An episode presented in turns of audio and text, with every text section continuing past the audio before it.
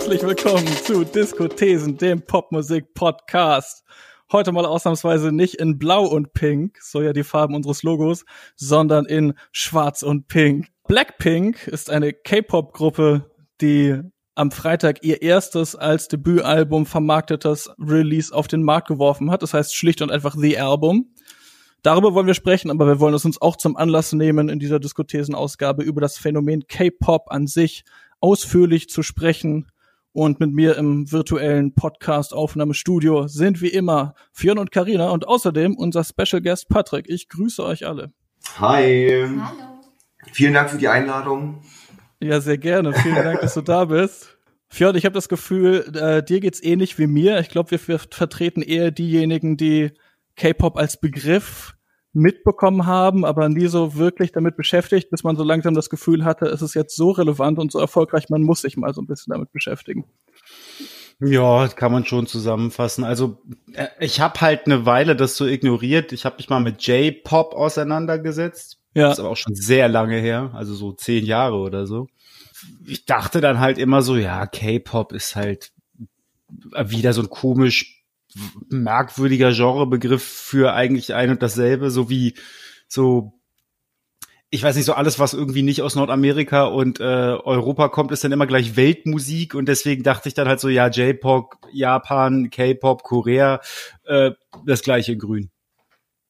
Gut, aber die interessant ist ja dann schon mal, also Popmusik, sind wir uns ja wahrscheinlich einig, ist nicht unbedingt ein Genre, sondern eher ne, irgendwas, was so in der kommerziellen Produktion von Musik und dem Fandom von Musik irgendwo dazwischen passiert. Demnach K-Pop einfach nur koreanische Popmusik im selben Sinne. Und trotzdem hast du das so ein bisschen abgetan und hattest das Gefühl, das ist vielleicht. Ja, du, es gibt wahnsinnig krasse koreanische Hip-Hop-Sachen, so, äh, aber ich verstehe kein Koreanisch und wenn ich da so eine Sprachbarriere habe, so dann macht's mir auf Dauer einfach nicht Spaß. Dann kann ich mir das mal anhören und mir gibt das dann auch irgendwie was so, aber auf Dauer ist es dann einfach uninteressant, weil ich überhaupt nicht verstehe, worum es geht. Aber Fionn, du hörst doch auch französischen Rap. Nein. Nein, hörst du nicht? Nein. Ich verstehe es nicht. Nein, spanischen Rap höre ich ab und zu. Alles klar. Patrick, da du unser Gast bist heute, wie bist du denn das erste Mal auf K-Pop gestoßen und was hat dich daran fasziniert? Das war äh, ähnlich wie bei Fionn, so mit der mit dem J-Pop damals aufgrund meines Hobbys noch, ne, so dieses ganze Anime und Manga Zeug.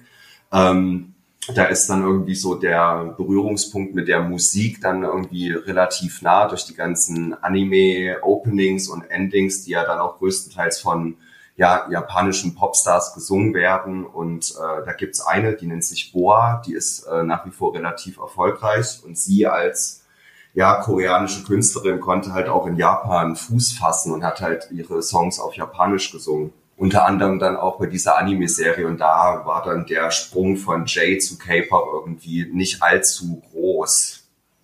Ja, das finde ich interessant. Ich habe mich nämlich auch gefragt, ob dieses J-Pop-Phänomen, das ja nun irgendwie schon zehn Jahre her ist, und K-Pop, ob das in der internationalen Fan-Community quasi, ob es da große Überschneidungen gibt. Also es gibt ja auch J-Stores und sowas, die man manchmal sieht, wenn man durch Fußgängerzonen läuft, wo dann Mangas und Animes und so weiter äh, und was weiß ich, riesige Plüschtiere verkauft werden machen jetzt auch K-Stores auf oder gibt's da in der Fan-Community doch irgendwie eine Überschneidung? Ja, das ist so ein bisschen übergeschwappt und ich denke, viele K-Pop-Hörer kommen auch aus der ja, J-Pop-Ecke. Und ja, die Überschneidung in den Läden ist jetzt einfach nur äh, der Popularität von K-Pop geschuldet, dass dort das Merch jetzt ein bisschen Überhand nimmt. Ne? Also du musst ja jetzt nur zum Beispiel auch mal zu Saturn gehen. Also dass man da heute regulär K-Pop-CDs kaufen kann, war vor fünf Jahren undenklich. Ne? Und dort gibt's jetzt einen Riesenbereich mit Magazin und vor fünf Jahren, wie gesagt, ne, war das äh, nur noch über große Umwege alles irgendwie physisch zu kaufen. Und jetzt gehst du einfach nur zu Saturn und bumm, zack, da steht's, das neue Album von Blackpink. Mhm. Ja. Ich glaube, was, äh, dass diese beiden Märkte, J und K-Pop, wenn wir dazu irgendwie noch abschließend was sagen, weil insgesamt sich sehr nahe stehen. Es wird auch viel einmal historisch gesehen, die beiden Länder natürlich. Und in vielen K-Pop-Bands sind gerade auch irgendwie japanische Besetzungen, um dann weiter auf den japanischen Markt vorzudringen. Und äh, da sind viele Bemühungen, da weiter auch äh, in Japan Fuß zu fassen. Nun ist aber ja, glaube ich, K-Pop inzwischen international auch so populär und vor allem auch bei sehr jungen Menschen sehr populär, dass das nicht unbedingt alles Menschen sein können, die äh, vorher J-Pop gehört und Mangas gelesen und Animes geguckt haben. Ähm, und ich finde das Argument mit der Sprache da auch interessant, das Fionn schon angesprochen hat. Also meiner Meinung nach ist das ja, mir geht, ja halt, halt, halt, mir geht das so, aber das heißt ja, ja. das heißt ja a, dass ich ich kann ja trotzdem auch, was ich Sachen auf Afrikaans oder so gut finden. Also nur generell finde ich es halt einfach erstmal uninteressant, weil ich die Sprache nicht verstehe. Also, aber ich glaube, die meisten Leute hören nicht mal auf den Text. Das stimmt, genau, aber das, aber ich glaube grundsätzlich, also ich glaube auf dem europäischen Markt war das noch nie so ein großes Problem. Also das sieht man nicht nur an französischem Rap, sondern grundsätzlich für Menschen, die nicht fließend Englisch sprechen, ist ja an sich einen koreanischen Popsong zu hören, bei dem dann ein paar einfach zu verstehende Worte auf Englisch eingestreut sind, vielleicht gar nicht so anders wie einen Song auf Englisch zu hören, bei dem sie nur die Worte verstehen, die relativ einfach sind. ich muss auch sagen, mir ging es am Anfang tatsächlich ähnlich wie Fionn. Irgendwann hat Patrick mich ein bisschen ein, angesteckt in seinem K-Pop-Fieber und äh, ich habe dann, ich habe dann noch gar nicht so doll mich tatsächlich dafür interessiert, was genau die da singen, abgesehen davon, dass natürlich bei YouTube immer schon die, die englischen Untertitel natürlich durchs Bild flitzen, aber ich war erstmal unfassbar fasziniert auch von allen, von dem ganzen Drumherum. Also abgesehen von den großen Pop-Hooks, die mich bekommen haben, die ganzen Videos und was noch alles abgeht auf Social Media. Aber da kommen wir, denke ich, noch drauf. Ja, ähm, nochmal interessanter als in unserem Fall ist aber dann, dass K-Pop inzwischen ja auch auf dem nordamerikanischen Markt sehr groß ist, wo, glaube ich, die Entertainment-Industrie doch eher diese konservative Denke hat. Also auch bei Filmen zum Beispiel, wenn man das untertiteln muss, dann wollen das die Leute nicht sehen und so weiter. Und ich glaube, das ist in den letzten Jahren vielleicht so ein bisschen aufgebrochen. Vielleicht dadurch, dass Latin Pop so groß war und jetzt nicht nur bei der großen lateinamerikanischen Bevölkerung in den USA. Dadurch, dass vielleicht jetzt Parasite auch bei den Oscars abgeräumt hat und gezeigt hat, ja, es gibt durchaus Leute, die Bock haben, Filme zu gucken, auch mit Untertiteln. Also irgendwie habe ich das Gefühl, da findet so ein Umdenken statt oder die Herangehensweise der Industrie ist vielleicht auch eine Zeit lang ein bisschen konservativ gewesen. Ich würde halt sagen, dass es, es hat vor allen Dingen mit Sichtbarkeit zu tun. Also du weißt halt, wie diese Leute aussehen. Du hast sie in ihren Videos gesehen so und hast dazu dann anderes, anderen Bezug, als wenn es einfach nur irgendwo im Radio gebreakt wird und dann keine Sau interessiert. Gut, bevor wir äh, näher darauf eingehen, welche Gründe es vielleicht dafür gibt, also zum Beispiel die Social Media Nutzung dafür, dass K-Pop inzwischen international so erfolgreich ist. Unsere K-Pop-ExpertInnen, Karina und Patrick, Also ich glaube, in, in anderen Bereichen der Popmusik wäre die Frage, wie wird man ein Popstar, vielleicht etwas merkwürdig. Da würde man sagen, ja, das wäre ja schön, wenn es dafür so eine klare Formel gäbe. Es gibt zwar Songwriting-Camps und Tanz- und Gesangsunterricht für die Leute, auf die ein Label große Stücke hält, auch hierzulande, aber ich habe das Gefühl, in den letzten Jahren kommen doch immer mehr Popstars von Soundcloud oder von TikTok heute und so weiter. Und diese Labelstrategie, Popstars auszubilden, scheint nicht mehr so gut zu funktionieren wie noch vor 20 Jahren. Ähm, aber in Südkorea scheint die sehr gut zu funktionieren und geradezu perfektioniert worden zu sein. Könnt ihr ein bisschen was dazu sagen, wie ein K-Pop-Act entsteht? Oder jetzt eine Frage an euch beide gerichtet. Wie, wie stellt ihr euch das vor, wie meinetwegen Blackpink debü debütieren naja, also die äh, gehen zu einem Vortanzen von einem dieser drei großen Agenturen, werden dann ausgewählt. Am Anfang scheint irgendwo ein Projekt ausgeschrieben zu sein. Wir suchen Leute, Girl Group oder Boy Group. Dann wird halt äh, äh, angefangen, das auszubilden mit Gesang, Tanz und irgendwie Medientraining und solchen Dingen. Und nach und nach, ich weiß nicht, da gibt's ja auch so Punkte oder so, die man dann irgendwie so ansammeln kann, so ein wie gut oder schlecht man sich in den jeweiligen Disziplinen schlägt und äh, wer am Ende die meisten Punkte hat, bleibt quasi übrig. So habe ich das verstanden. Und wird dann halt Teil dieser Gruppe und irgendwie nach und nach siebt sich das dann aus und von ehemals 50 Teilnehmern sind am Ende noch acht da. Es geht noch ein bisschen weiter. Da gibt es quasi wirklich fast sowieso Internatsstrukturen, wo Kinder wirklich von klein auf mit diesem Ziel, K-Pop-Idol zu werden, wirklich von Anfang an von klein auf ausgebildet werden, parallel dazu Schulunterricht haben und in jeder einzelnen Disziplin sozusagen ausgebildet werden mit diesem Endziel. Und vielleicht kann Patrick dazu aber wahrscheinlich noch mehr sagen. Fionn lag zu 90 Prozent äh, richtig, Karina zu 80 Prozent, nein, also das ist wirklich, das sind so, das ist alles so krass aufgebaut dort, dass mir als Otto Normalo, ich habe irgendwann den, den Überblick verloren, wer von welcher Agentur ist, wer wie durch ein internationales Casting bei dieser Plattenfirma gelandet ist, wie lange die Trainees gewesen sind. Da, da verliert man irgendwann den Überblick, weil es gibt so viel und dort werden halt auch, keine Ahnung, im Monatsrhythmus irgendwie neue Gruppen auf den Markt gehauen. Mhm. Ne? Und es gibt dann auch ganz witzig irgendwie eine, eine Casting-Sendung, das kann man sich so vorstellen wie äh, DSDS und Popstars zusammen, ne? nennt sich Produce 101 und das sind, äh, gibt es eine Mädelsversion und eine Jungsversion. Das sind 100 Leute, die in dieser Casting-Show dann zu Subunits zusammengeführt werden und die müssen sich dann wöchentlich äh, vor den Juroren beweisen und monatlich fliegt jemand raus und dann hast du dann eben für als Ziel dieser großen Sendung eine Boyband und eine Girlband und die anderen, die irgendwie nur zweit, dritt, viertplatzierter gewesen sind, landen dann wieder in den Agenturen und dann hat man dann schon wieder so ein Zugpferd, ne? dann geht das Ganze wieder von vorne los. Ich würde einmal hervorheben, du hast jetzt die Begriffe Agentur und Label so ein bisschen synonym verwendet und das ist ja eigentlich schon eine Besonderheit an der Industrie, also in Europa oder in Nordamerika sind Labels, Managements und PR-Agenturen normalerweise drei Industriezweige, die mehr oder weniger getrennt voneinander operieren. Und in Südkorea sind diese Music Companies immer so Hybridmodelle. Und das scheint scheinbar besonders effizient zu sein. Und äh, nochmal was äh, zu dem, was Fionn gesagt hat, ähm, an dieser, ich sage jetzt mal, an diesen Schulen, an diesen Academies werden halt auch nicht nur Sänger ausgebildet, das Ganze geht halt auch noch weiter mit dem Schauspiel. Na, und das sind dann wirklich so eine ja, Agenturen, die unglaublich viele Sängerinnen, Sänger unter sich haben, die dann auch gleichzeitig in irgendwelchen K-Dramas auftauchen. Dann kann man da wieder irgendwie einen Song dazu beisteuern. Und so ist halt irgendwie die Medienlandschaft dort aufgebaut. Carina hat vorhin das, den Begriff Idols äh, kurz erwähnt.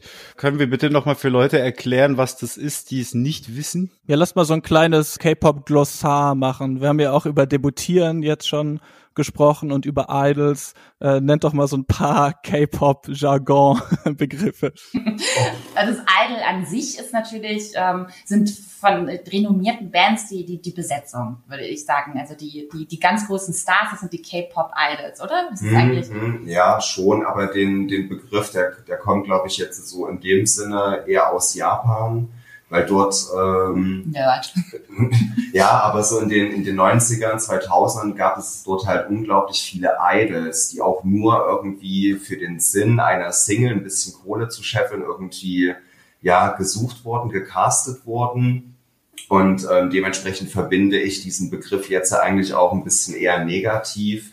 Ein Idol, das ist so, es hat so eine Zeitspanne von eins, zwei Jahren was gibt es noch? Das Debütieren. Das ist das, ich meine, das kennt man ja auch ein Debütsingle. In, in K-Pop geht das weiter, sobald eine Band jetzt auf den Markt kommt, dann machen sie ihr Debüt. Comeback ist ein ganz großer Begriff. Man denkt da, wenn man Comeback bei uns hört, an jemanden, der vielleicht fünf Jahre lang nichts rausgebracht hat und dann wieder mit einer Single kommt. Comeback ist in Korea, passiert alle drei Monate mit jeder neuen Single-Auskopplung. Wenn die Band erfolgreich gewesen ist und die, die erste Single mit der passenden EP gut vermarkten konnte, haben die dann so zwei Monate Pause und dann wird dann in der Zwischenzeit wieder am nächsten Song Superhit gefeilt, inklusive Videodreh, Image, Singen, Aufnehmen, Tanzen. Genau, das Gesamtpaket ist dann das, das neue Comeback nach drei Monaten.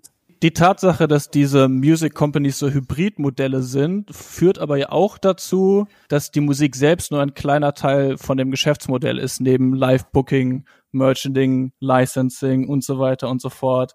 Und ich habe gedacht, das kann man ja vielleicht auch problematisch finden aus so einer Sicht der künstlerischen Unabhängigkeit.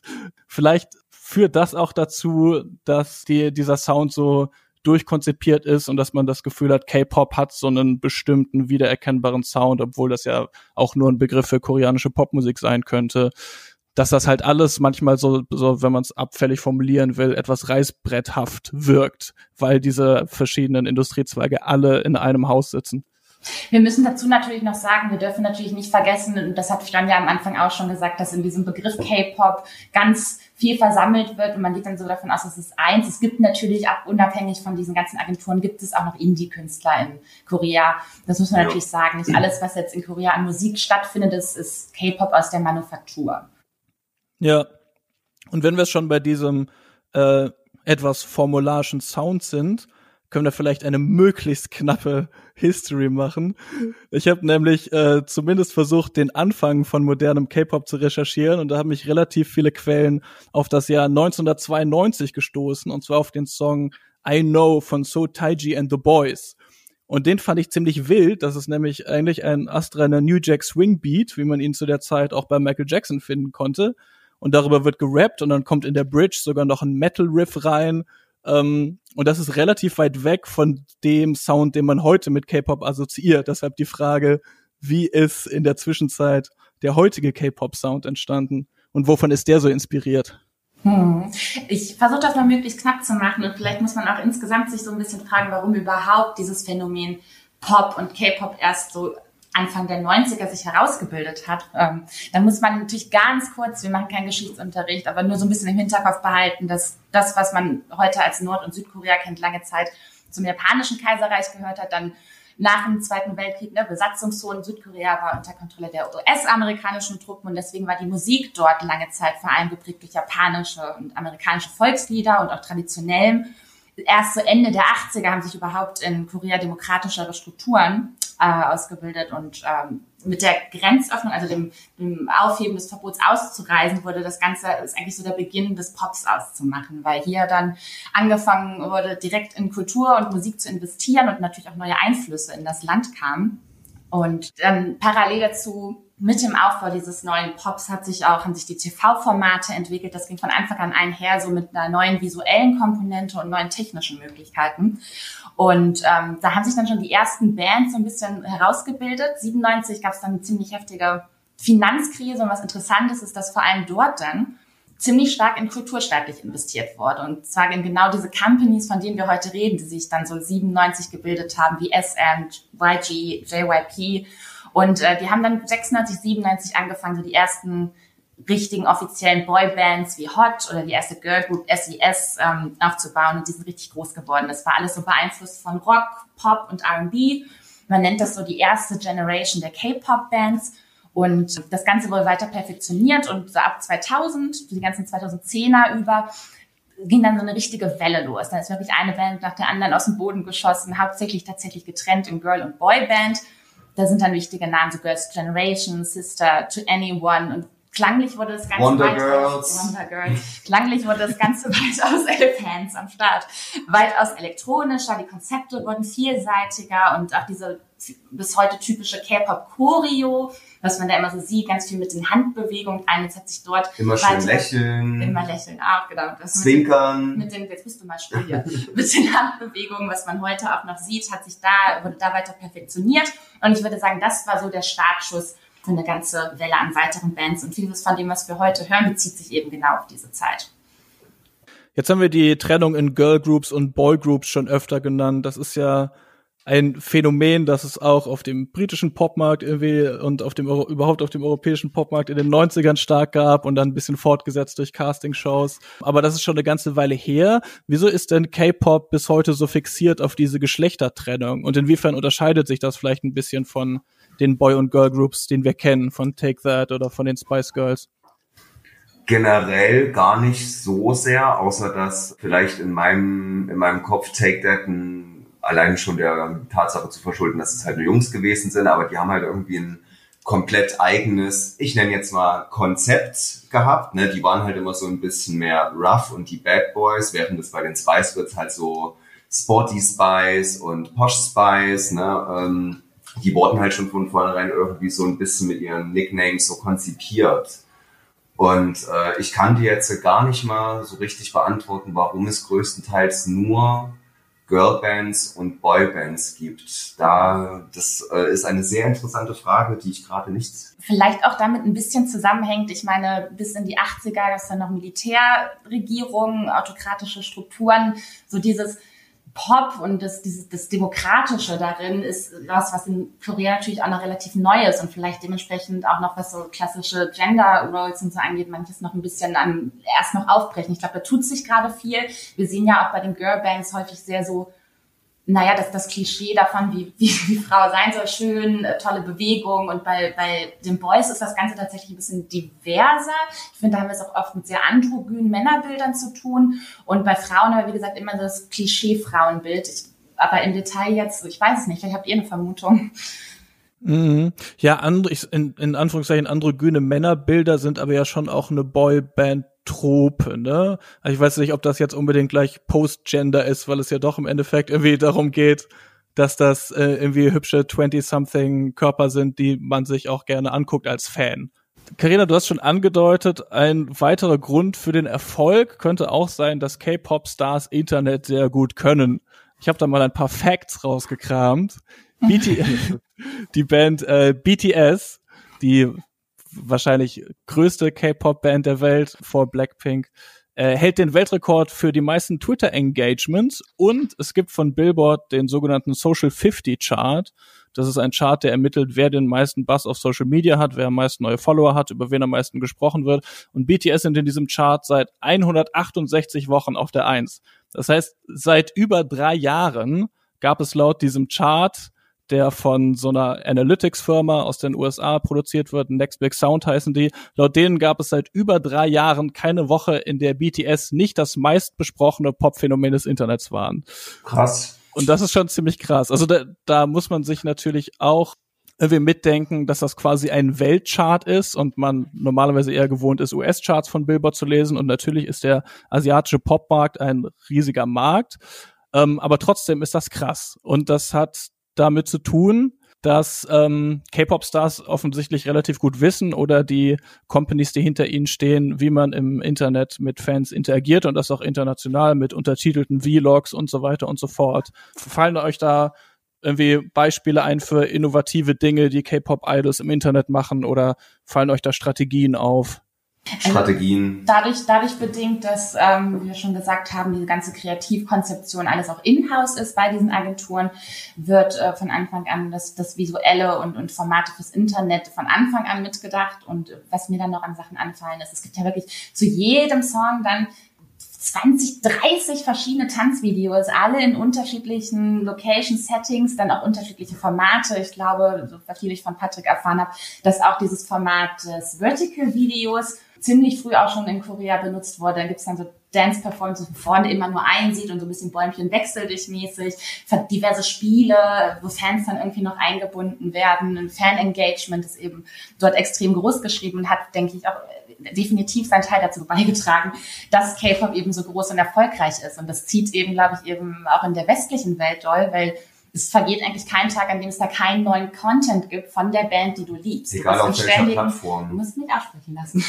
Egal auf, äh, egal auf welchem Channel, von Twitter bis YouTube bis Instagram. Jedes Album begleitet von, von einem Trailer nochmal für jede Person einzeln. Es ist mit einem Aufwand verbunden und einem ständigen Fluss an Content. Ohne Pause. Ja, aber du, du musst es halt auch mal so sehen, dass BTS klar, die, die haben sich den Erfolg definitiv verdient, ne, aber die waren schon von vornherein sehr Social Media präsent.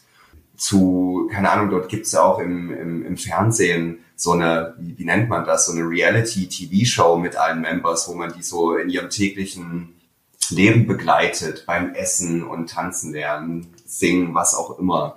Ne? Und die, die haben so einen krassen Zeitplan, die dürfen das Set nicht verlassen, die dürfen generell sowieso nicht viel als Person, ne, weil sie nur für die Firma und für die Band da zu sein haben.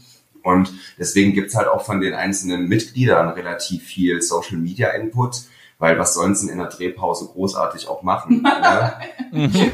Nee, ist wirklich so. Ne? Ja. Und dann kann ich mir auch gut vorstellen, dass von der Firma direkt gesagt wird, yo, äh, am Tag müsst ihr mindestens zehn Sachen posten. Ich glaube darauf, wie sehr ähm, K-Pop-Idols teilweise in ihrem Handlungsvermögen eingeschränkt sind durch ihre Labels. Darauf kommen wir später noch ein bisschen.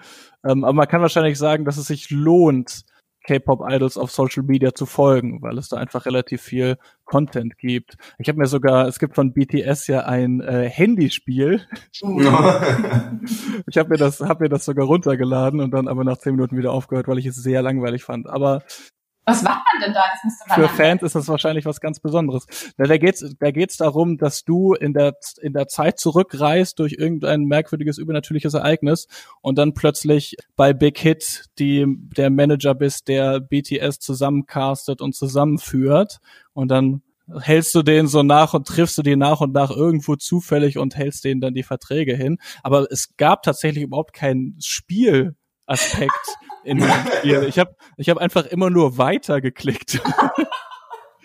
aber so, aber so als Fanfiction-Fantasy ist das wahrscheinlich ganz geil, wenn man Fan ist. Naja, so, Fionn, ich hole dich jetzt mal wieder mit rein hier.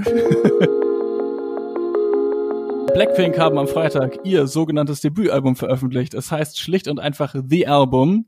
Fionn, da das ja wahrscheinlich das erste Mal war, dass du ein, ein K-Pop-Album äh, bewusst von vorne bis hinten durchgehört hast, wie war denn da dein erster Eindruck?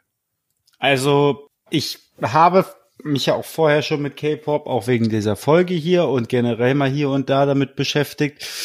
Es ist halt, ich weiß nicht, mir kam irgendwann, während ich dann, während ich Blackpink gehört habe, der Begriff Diabetesmusik ins Gedächtnis, weil es so vollgestopft und überzuckert ist und so ganz, ganz viel auf einmal will und diese Videos ja auch extrem überstylt sind, so dass auch irgendwie ein Aspekt, der bisher gar nicht so richtig zu tra zum Tragen gekommen ist, dass die halt auch so voll aufwendige, riesige Videoproduktion, die so schon fast so Hollywood Michael Jackson Charakter mhm. haben, so ja. da auffahren. Also ein völlig, also einfach völlig drüber. Und ja, genauso finde ich die Musik. Und ich habe äh, vorher auch einen Artikel über amerikanische Songwriter und Produzenten gelesen, die äh, in K-Pop so ein bisschen mitspielen mittlerweile, die das auf einer künstlerischen Ebene total interessant finden, weil sie halt im Gegensatz zu amerikanischer Musik sehr viel mehr Möglichkeit haben, in einem einzigen Song ganz viele Stile unterzubringen. Mhm.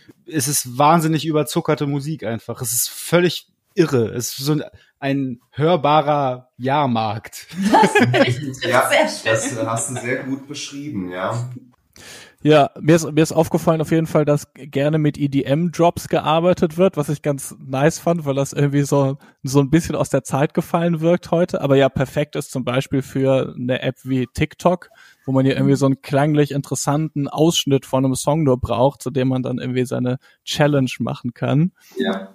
Und ich habe mich auch gefragt, ist das jetzt, also weil klar ist das irgendwie Reißbrettmusik, aber es ist eben so überproduziert und auch so ein wilder Genre-Mix, dass es gar nicht klingt wie die Reißbrettmusik, die wir kennen von irgendwie 2010 Max Martin oder so, weil es schon viel wilder und überraschender auch stellenweise klingt, so war mein Gefühl.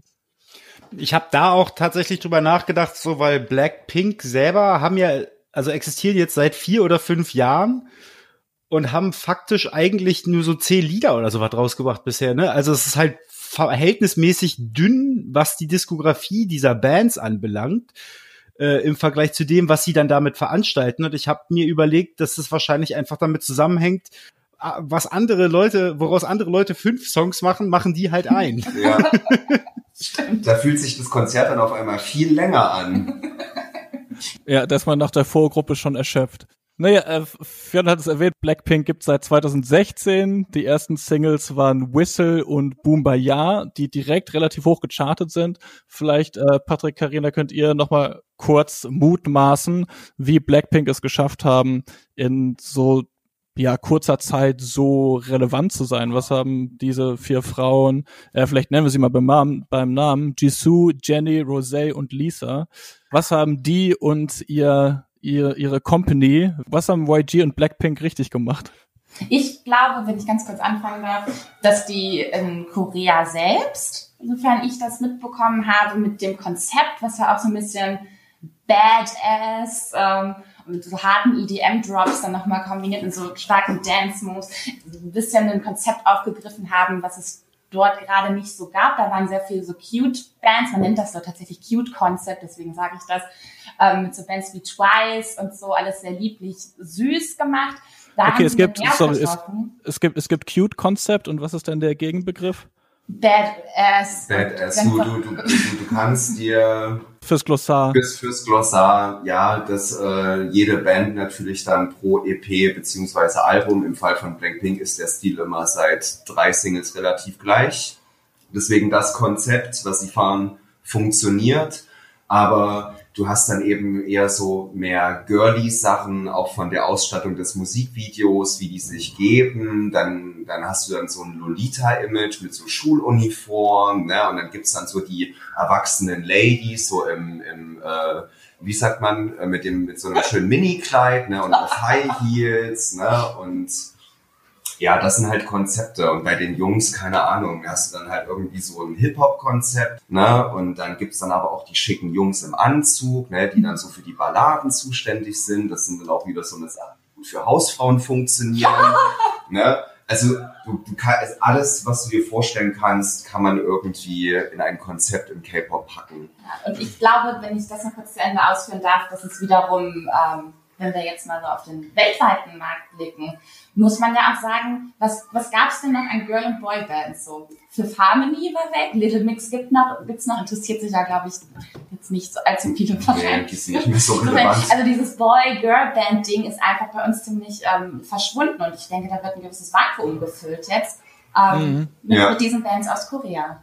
Ja, ja, das ist, das ist irgendwie interessant. Man würde ja vermuten, wenn die äh, US-Musikindustrie davon ausgegangen wäre, dass dieses Girl-Boy-Group-Konzept auch funktioniert, dass es das dann auch hierzulande noch geben würde. Aber es war irgendwie abgeflaut und ja. jetzt trifft äh, K-Pop da vielleicht einen Nostalgie-Kick, aber andererseits mhm. auch einen Nostalgie-Kick bei einem Publikum, das teilweise viel zu jung ist, um das erlebt zu haben. Mm, ja, ich glaube, um ehrlich zu sein, dass da äh, es auch viel damit zu tun hat, dass wir Anfang der 2000er und eigentlich bis 2010 hinein halt auch hier ganz viele Fernseh-Casting-Formate hatten und sich das dann halt irgendwann so erschöpft hat, weil es quasi immer wieder das Gleiche war. Also ich glaube, dass American Idol und Popstars und wie sie alle hießen, so, ähm, dass sich das hier einfach totgelaufen hat und mhm. sich deswegen dann erstmal keiner dafür interessiert hat mehr. Also einfach ganz normale Übersättigung. Ich meine, wer ist denn jetzt von diesen Leuten aus den deutschen Casting-Formaten heute noch da? Lena Meyer-Landrut und wer noch? Ja, und vielleicht kann man auch noch sagen, dass diese ganzen Konzepte, die Patrick gerade auch angesprochen hat, das bietet so viele verschiedene Identifikationsfiguren, gerade für junge Leute. Ähm, in, in, einer Fülle, jeder hat da ja irgendwie nochmal, kann so sein Bias da finden, so wer bin ich in der Band. Das ist so bis ins, ins Letzte durchgeplant, perfektioniert da, was ich glaube, in diesen westlicheren Bands, wie man sie bis vor kurzem, wie gesagt, für Tamini jetzt dieses extreme Maß geschraubt nicht so gab. Kommen wir mal zurück zum Album. Ähm, es ist, glaube ich, das kürzeste Album, das wir bisher hier im Podcast besprochen haben. Es hat acht Songs, 24 Minuten. Ähm, ist das überhaupt Musik, die auf das Format Album ausgelegt ist? Funktioniert die Musik überhaupt genauso gut, wenn man die bunten Musikvideos und die Tanzperformances dazu nicht sieht? Also ja, vermutlich schon, weil allein die Musik so bunt und überladen ist. Aber ich hatte so ein bisschen das Gefühl, ne, machen die überhaupt nur ein Album und nennen es dann auch noch The Album, so ganz flapsig, weil sie irgendwie innerhalb dieser so altmodischen Wahrnehmung, dass man so ein, ein Debütalbum, ein Body of Work braucht, halt auch funktionieren wollen. Aber eigentlich ist das gar nicht so relevant, dass die ein Album rausbringen, oder? Es funktioniert ja nicht klassischerweise als Album mit rotem Faden und so weiter und so fort. Es sind ja eigentlich acht äh, überproduzierte Singles. Davon ist alleine die, sind die letzten drei Ausschuss. okay. Für mich, nee, nee, wirklich, sorry. Also, dass man diesem ganzen Endprodukt jetzt den Namen The Album gibt, finde ich ein bisschen überzogen. Ähm, weil generell ist es auch nur eine EP im klassischeren Sinne. Ne? Und ähm, ich habe es mir jetzt ein paar Mal angehört und sie haben mich mit dem letzten Single-Release vom Freitag noch ein bisschen wieder zurückgewinnen können weil ich mir wirklich dachte, okay, jetzt oder nie, zeigt, was er könnt. Ähm, weil ich ganz ehrlich bin, wenn Blackpink nicht irgendwie sich von ihrem klassischen Blackpink-Sound fortbewegen, werden jetzt sogar die Fans das Ganze langsam ein bisschen überdrüssig, weil ständig ist es immer nur das Gleiche von der Produktion. Ne? Und deswegen jetzt mit dem äh, Love Sick Girls, mit dem Single Release vom Freitag, das ist für mich so der, der letzte Track auf dieser EP. Danach, was kommt, ist für mich nicht weiter relevant. Ne? Und das sind mhm. so die ersten fünf Lieder, die ich gerne so im Repeat höre. Die letzten drei kann man meines Erachtens nach echt vergessen. Die sind nicht gut gemacht und sind auch nur so ein Filler dafür, dass man halt eben von den fünf Tracks irgendwie auf acht kommt. Ich glaube, wir sprechen insgesamt von einem anderen Albumbegriff, den wir so, wenn wir uns unter Album was vorstellen. Insgesamt gibt's, äh, glaube ich, bei diesen K-Pop-Acts super viele so Mini-Alben. Zu jedem Single-Release wird dann nochmal so ein Mini-Album gemacht und wenn, da sind dann so zwei, drei Songs drauf und nochmal ein Remix. Und da ist jetzt schon so, wir haben acht Songs, das ist jetzt das Album, ist da verdammt viel. Ähm, wo wir vielleicht inzwischen anders drauf rüber, wenn ich jetzt ein Album von Drake anhöre, sind dann generell 21 Tracks drauf oder so und jetzt sitzen wir da so wie acht Songs. Und das ist das Album. Das hängt aber vielleicht auch mit Spotify zusammen, weil Spotify ab sieben Tracks sagt, es ist ein Album. Ja, das Interessante ist, also wir finden ja irgendwie teilweise so Begriffe wie Album überholt, weil im Spotify-Zeitalter irgendwie eh alles dasselbe ist. Und das sich ja zum Beispiel zeigt, früher hätte man gesagt, ab 30 Minuten ist, gilt das als Langspiele, als es halt noch um physische äh, Tonträger ging. Bei Spotify ist das egal, aber ähm, ich habe gelesen, dass auf dem südkoreanischen Markt noch physische Tonträger noch und löcher verkauft werden tatsächlich. Ja. Das stimmt, das physische Geschäft boomt dort absolut, aber ähm, Fandet ihr denn irgendwie, ist euch was aufgefallen, was ihr Klang nicht spannend fand? Also was man vielleicht hervorheben könnte? Musikalisch? Ja. Nö. also ich fand, ähm, bei Patrick klang das ja so, dadurch, dass er Blackpink schon sehr viel länger hört, als wäre ja dieses Sound schon ein bisschen überdrüssig. Ich fand tatsächlich diese EDM-Drops in den Hooks irgendwie ganz cool. Gerade bei, also How You Like That war der erste Blackpink-Song, den ich überhaupt gehört habe und dann auch festgestellt habe natürlich, ah, ich kannte den schon, weil der auch ein riesen TikTok-Hit ist, wusste nur nicht, dass der von Blackpink kommt. Ähm, und ich finde, ne, das, das ist für mich irgendwie so ein bisschen, so ein bisschen äh, nostalgisch fast, dieser Sound. Wobei, teilweise bei Blackpink hat mich das an äh, Moombahton erinnert. Moombahton ist im Prinzip so eine Art Reggaeton, die ähm, ja, das ist entstanden als ein DJ mal auf einer Party auflegen sollte, irgendwo in New York und äh, eigentlich nur Elektrohausnummern vorbereitet hatte und dann festgestellt hat, dass das Publikum aber eigentlich Reggaeton hören will. Und dann hat er irgendwie improvisiert und das verlangsamt und da so dicke Bassline-Drops mit reingebaut und so ist Moombaton entstanden. Und ich fand, als ich Blackpink gehört habe, bei How You Like That, aber auch bei ähm, As If It's Your Last, dass man die Einflüsse von teilweise so letten Rhythmics und aber auch teilweise von so einer östlich klingenden äh, Melodien zwischendurch das gibt's auch bei How You Like That ähm, an irgendeinem Punkt so ein bisschen so ein bisschen hören kann. Mhm. Also es ist dann doch nicht klassisch EDM Drop. Ähm, und ich fand Crazy Over You auch noch ganz interessant. Ich habe mir aufgeschrieben, das klingt wie eine Mischung aus alten Timberland Drums und einem Balkan Beats äh, ja, Track. Sehr gut. Sehr gut. also obwohl diese Musik irgendwie gar keinen Hehl daraus macht, dass die so ein bisschen äh, im Labor entstanden ist, klingt sie schon auch so ein bisschen nach verrückter Professor, ne? Weil hier mhm. irgendwie so mhm. viel zusammenkommt. Patrick hatte einen interessanten Vergleich. Wir haben uns das am Freitag zusammen angehört und vor allem bei Pretty Savage und bei äh, Lovesick Girls meinte er, das ist so ein bisschen das Avicii-Prinzip.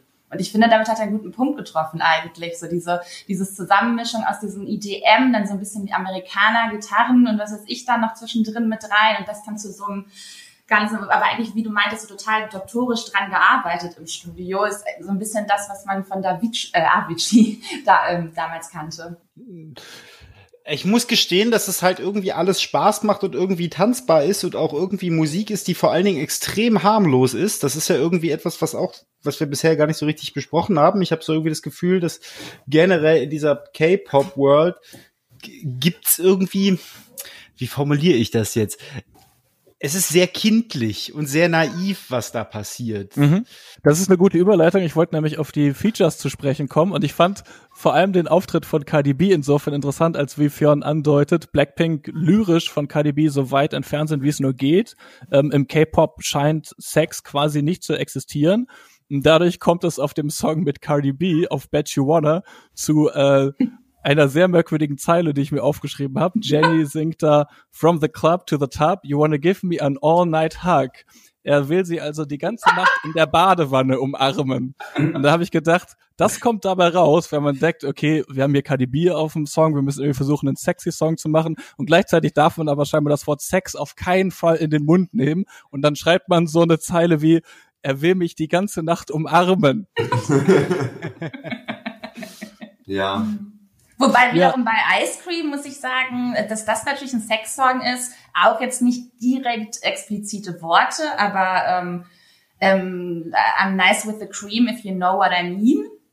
Ja. Finde ich jetzt schon ein bisschen direkter, muss ich sagen. Ice Cream ist der Song mit Selena Gomez, um das noch kurz zu erwähnen. Ja, ich habe mich auch gefragt, vielleicht ist das auch ähm, dann wieder ein schöner Gegenpol dazu, dass irgendwie Popmusik, die aus Nordamerika kommt, in den letzten Jahren sich viel mit Sex beschäftigt, sich viel auch mit Depressionen beschäftigt, irgendwie rough und real und authentisch sein soll und diese durchgestylte, unschuldige K-Pop-Welt dazu einen Gegenpol bildet, den scheinbar Leute möchten und die äh, US-Musikindustrie konnte so schnell noch gar nicht drauf kommen, dass die Leute sich das wieder wünschen. Na, dann lass uns doch zu den Features kurz noch überlegen. Blackpink sind uns ja auch tatsächlich, äh, treue Diskothesenhörerinnen wissen, schon mal in dem Lady Gaga Podcast begegnet. Da waren sie nämlich auch gefeatured auf dem Song Sour Candy. Sie waren auch mit Dua Lipa schon mal auf einem Song zusammen. Und hier sind auch zwei Features drauf mit Selena Gomez und Cardi B.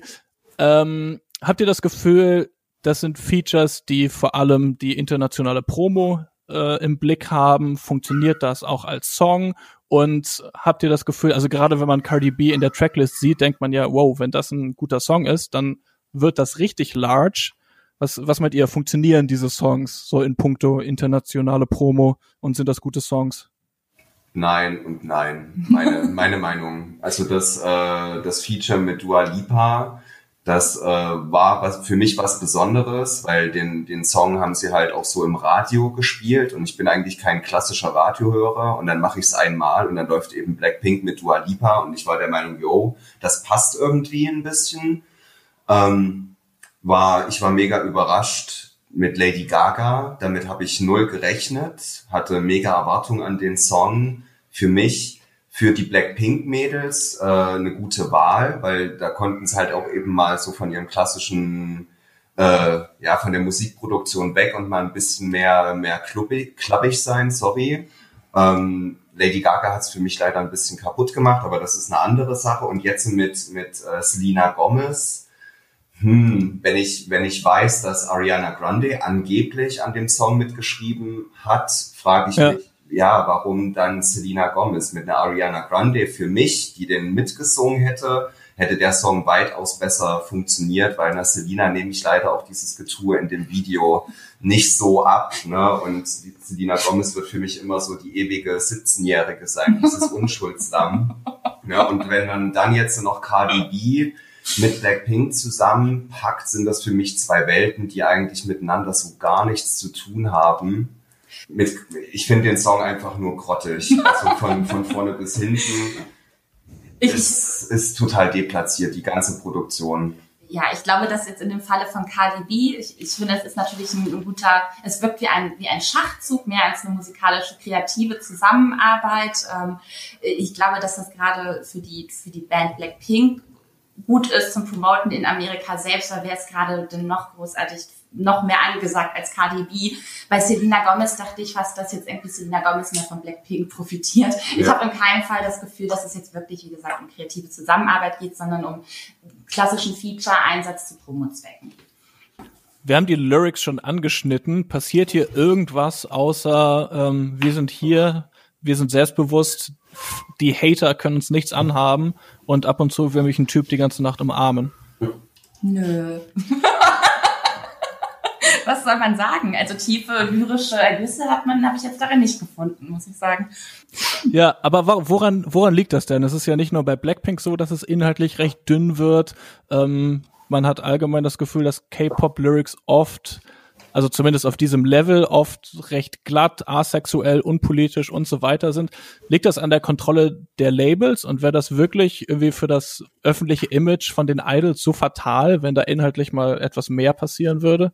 Was ich jetzt nur weiß, ist, dass es schon definitiv Songs gab, die weitergegangen sind. Mir fehlt jetzt leider hm, doch nicht deep genug drin, um jetzt Namen zu nennen, aber es gab schon die ein oder anderen Versuche, das Ganze sowohl von Textlichen als auch im Video noch mehr sexy und provokativer aufzuziehen und diese Sachen werden dann zensiert oder dürfen nur nach 10 Uhr abends gespielt werden, weil das als zu heftig für die Jugend offenbar angesehen wird. Das ist dann nicht jugendfrei. Genau. Und darf nicht gespielt werden. Und dass man sich dann natürlich zweimal überlegt, was packe ich jetzt für Songs, auf, äh, für Texte in die Songs, macht dann vielleicht Sinn. Und vielleicht weiß man dann auch, woher es kommt.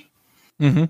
Also liegt das vielleicht ein Stück weit auch an der Kultur oder an dem Diskurs ja. da äh, um K-Pop in, in Südkorea, dass solche Sachen dann schnell ja als sehr provokant mhm. wahrgenommen werden und als problematisch geradezu. Ich glaube auch ehrlich gesagt, dass das da halt vor allen Dingen auch darum geht, so so wenig Angriffsfläche wie möglich zu haben, um möglichst viele Menschen zu erreichen einfach. Also ja, nicht anecken einfach oder zumindest nicht zu viel. Ja, ja, also das erinnert alles so ein bisschen an halt äh, Sachen, die man auf dem US-Pop-Markt irgendwie überwunden hat. Ne? Also das, Britney Spears musste auch am Anfang ihrer Karriere öffentlich behaupten, sie wäre Jungfrau. Heutzutage ist man aber über solche Vorstellungen äh, von, von der notwendigen Unschuldigkeit von gerade weiblichen Popstars vielleicht so ein bisschen hinweg. Mhm. Ähm, aber vielleicht führt uns das so ein bisschen zu den Schattenseiten der K-Pop-Welt. Ähm, Triggerwarnung, Selbstmord, Depressionen, falls sich jemand damit gerade nicht beschäftigen möchte. Ich habe gelesen, dass das Ende 2019 ein Thema war, weil sich innerhalb kurzer Zeit gleich zwei K-Pop-Stars selbst getötet haben. Erst Sully und dann Gu Hara. Und in solchen Situationen vermuten dann Fans und Journalisten, dass solche Ereignisse durchaus damit zu tun haben, ähm, wie krass die Idols körperlich und seelisch ausgebeutet werden durch die Abhängigkeit, in der sie von ihren Labels stehen, ähm, dadurch, dass sie Tag und Nacht tanzen und singen trainieren müssen, dass sie dünn sein müssen, dass sie Ärger kriegen, wenn sie sich öffentlich mit irgendwie einem Boyfriend oder einem Girlfriend zeigen. Patrick hat das eben schon angedeutet, dass sie auf Social Media sind, weil sie überhaupt nicht viel tun dürfen, sonst zwischen ihren Drehpausen so ungefähr. Ähm, dass sie Ärger kriegen, wenn sie sich mal auf eine Weise äußern, die nicht vorher komplett durchgeskriptet ist. Und dann so ein bisschen mit Vorbehalt, weil das ist eine verallgemeinerte Aussage natürlich. Ich kenne die südkoreanische Gesellschaft nicht selbst, aber ich habe auch gelesen, dass die ohnehin sehr von so neoliberalen Werten wie harte Arbeit und Effizienz ähm, geprägt ist und gleichzeitig psychische Krankheiten eher ein Tabuthema sind. Mhm. Ähm, was ja im Endeffekt ein klassisches Problem des Kapitalismus ist, auch hier, dass psychische Gesundheit privatisiert wird. Ähm, dass man sagt, wenn du nicht mehr in der Lage bist, mitzuarbeiten und mitzuproduzieren, dann zieht sich das System aus der Verantwortung und man muss sich selbst darum mhm. kümmern, sich zu reparieren. Mhm. Ähm, und äh, was weiß ich, eine Therapie zu machen, zu meditieren, sich toll zu ernähren, damit man dann wieder arbeiten kann, anstatt dass man vielleicht mal das Arbeitsleben verändert, so dass es nicht zu so viel Verschleiß kommt. Deswegen die Frage, reagiert quasi der Arbeitsplatz K-Pop in irgendeiner Weise, um zu vermeiden, dass es zu so viel mhm. Verschleiß kommt? Mhm. Sind K-Pop-Fans, die ja sehr engagiert sind äh, im Internet, da nicht auch in der Lage, vielleicht positiv Druck auszuüben? Ja. Ähm, ich habe irgendwo gelesen in der Vorbereitung, dass Südkorea generell eine der höchsten Selbstmordraten in der Welt hat. Also wollte ich nur noch mal dazu sagen, das ist keine Mutmaßung, sondern es ist ein Fakt. Also ein Problem vielleicht nicht nur der K-Pop-Kultur. Nee. Also ähm, ich glaube, es ist jetzt gerade auch in dem Zusammenhang mit den mit den K-Pop-Artists so ja uns im Gedächtnis geblieben, dass sich da halt eben unglücklicherweise ähm, die, die Mitglieder dieser Gruppen halt äh, ja, das Leben genommen haben. Ähm, ich glaube, das ist wirklich nur ein Tropfen auf einen heißen Stein und vieles, äh, was noch so hinter den Kulissen passiert, kommt nicht so an die Oberfläche, beziehungsweise wenn, fehlt uns dann auch von hier aus irgendwie so, ja, fehlen uns die Mittel, da tiefer in die Materie einzusteigen. Ja, weil ich glaube, so ähm, dass die Fans halt auch irgendwie ja vielleicht Einfluss drauf nehmen könnten. Ne?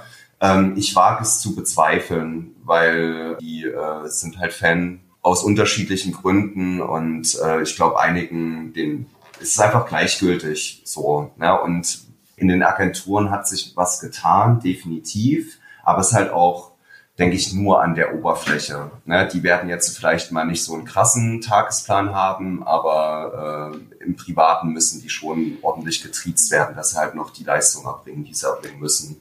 Ähm, inwiefern wurde da was getan? Wurde da was Konkretes nach außen kommuniziert? Nee, das ist nur mein, mein persönliches Empfinden. ne, was, äh, was ich so bei, bei YouTube sehe von den, von den Auftritten, was da gefilmt wird für Promo-Zwecke, die wirken ja nicht so fertig wie noch vor ein paar Jahren. Die wirken alle ein bisschen entspannter ne, und gut gelaunt. Und es gab, bevor das Ganze losging, wirklich so ja, Aufnahmen, Live-Auftritte, wo, wo die Fans aber auch gesagt haben, ey, gebt denen mal bitte ein bisschen mehr Freizeit. Die sind ja gerade so fix und fertig und die müssen jetzt hier noch irgendwie den vierten Auftritt am, am Tag hinlegen und du siehst mhm. einfach nur von der Performance und von den Gesichtern, dass die so fertig sind. Ne? Und dann kam das alles ins Rollen und ich glaube, den Agenturen ist das schon bewusst, dass sie sich um ihre Leute halt auch kümmern müssen in irgendeiner Art und Weise, dass sie dann halt nicht reihenweise vom Stuhl kippen. Gut, wenn die ähm, Agenturen das Gefühl haben, sie müssen da was ändern, dann passiert das ja im Endeffekt immer noch aus Effizienzgründen, wenn die sagen, es bringt uns nichts, wenn die Stars von den Stühlen fallen. Ne? So ist es leider. Ähm, ja.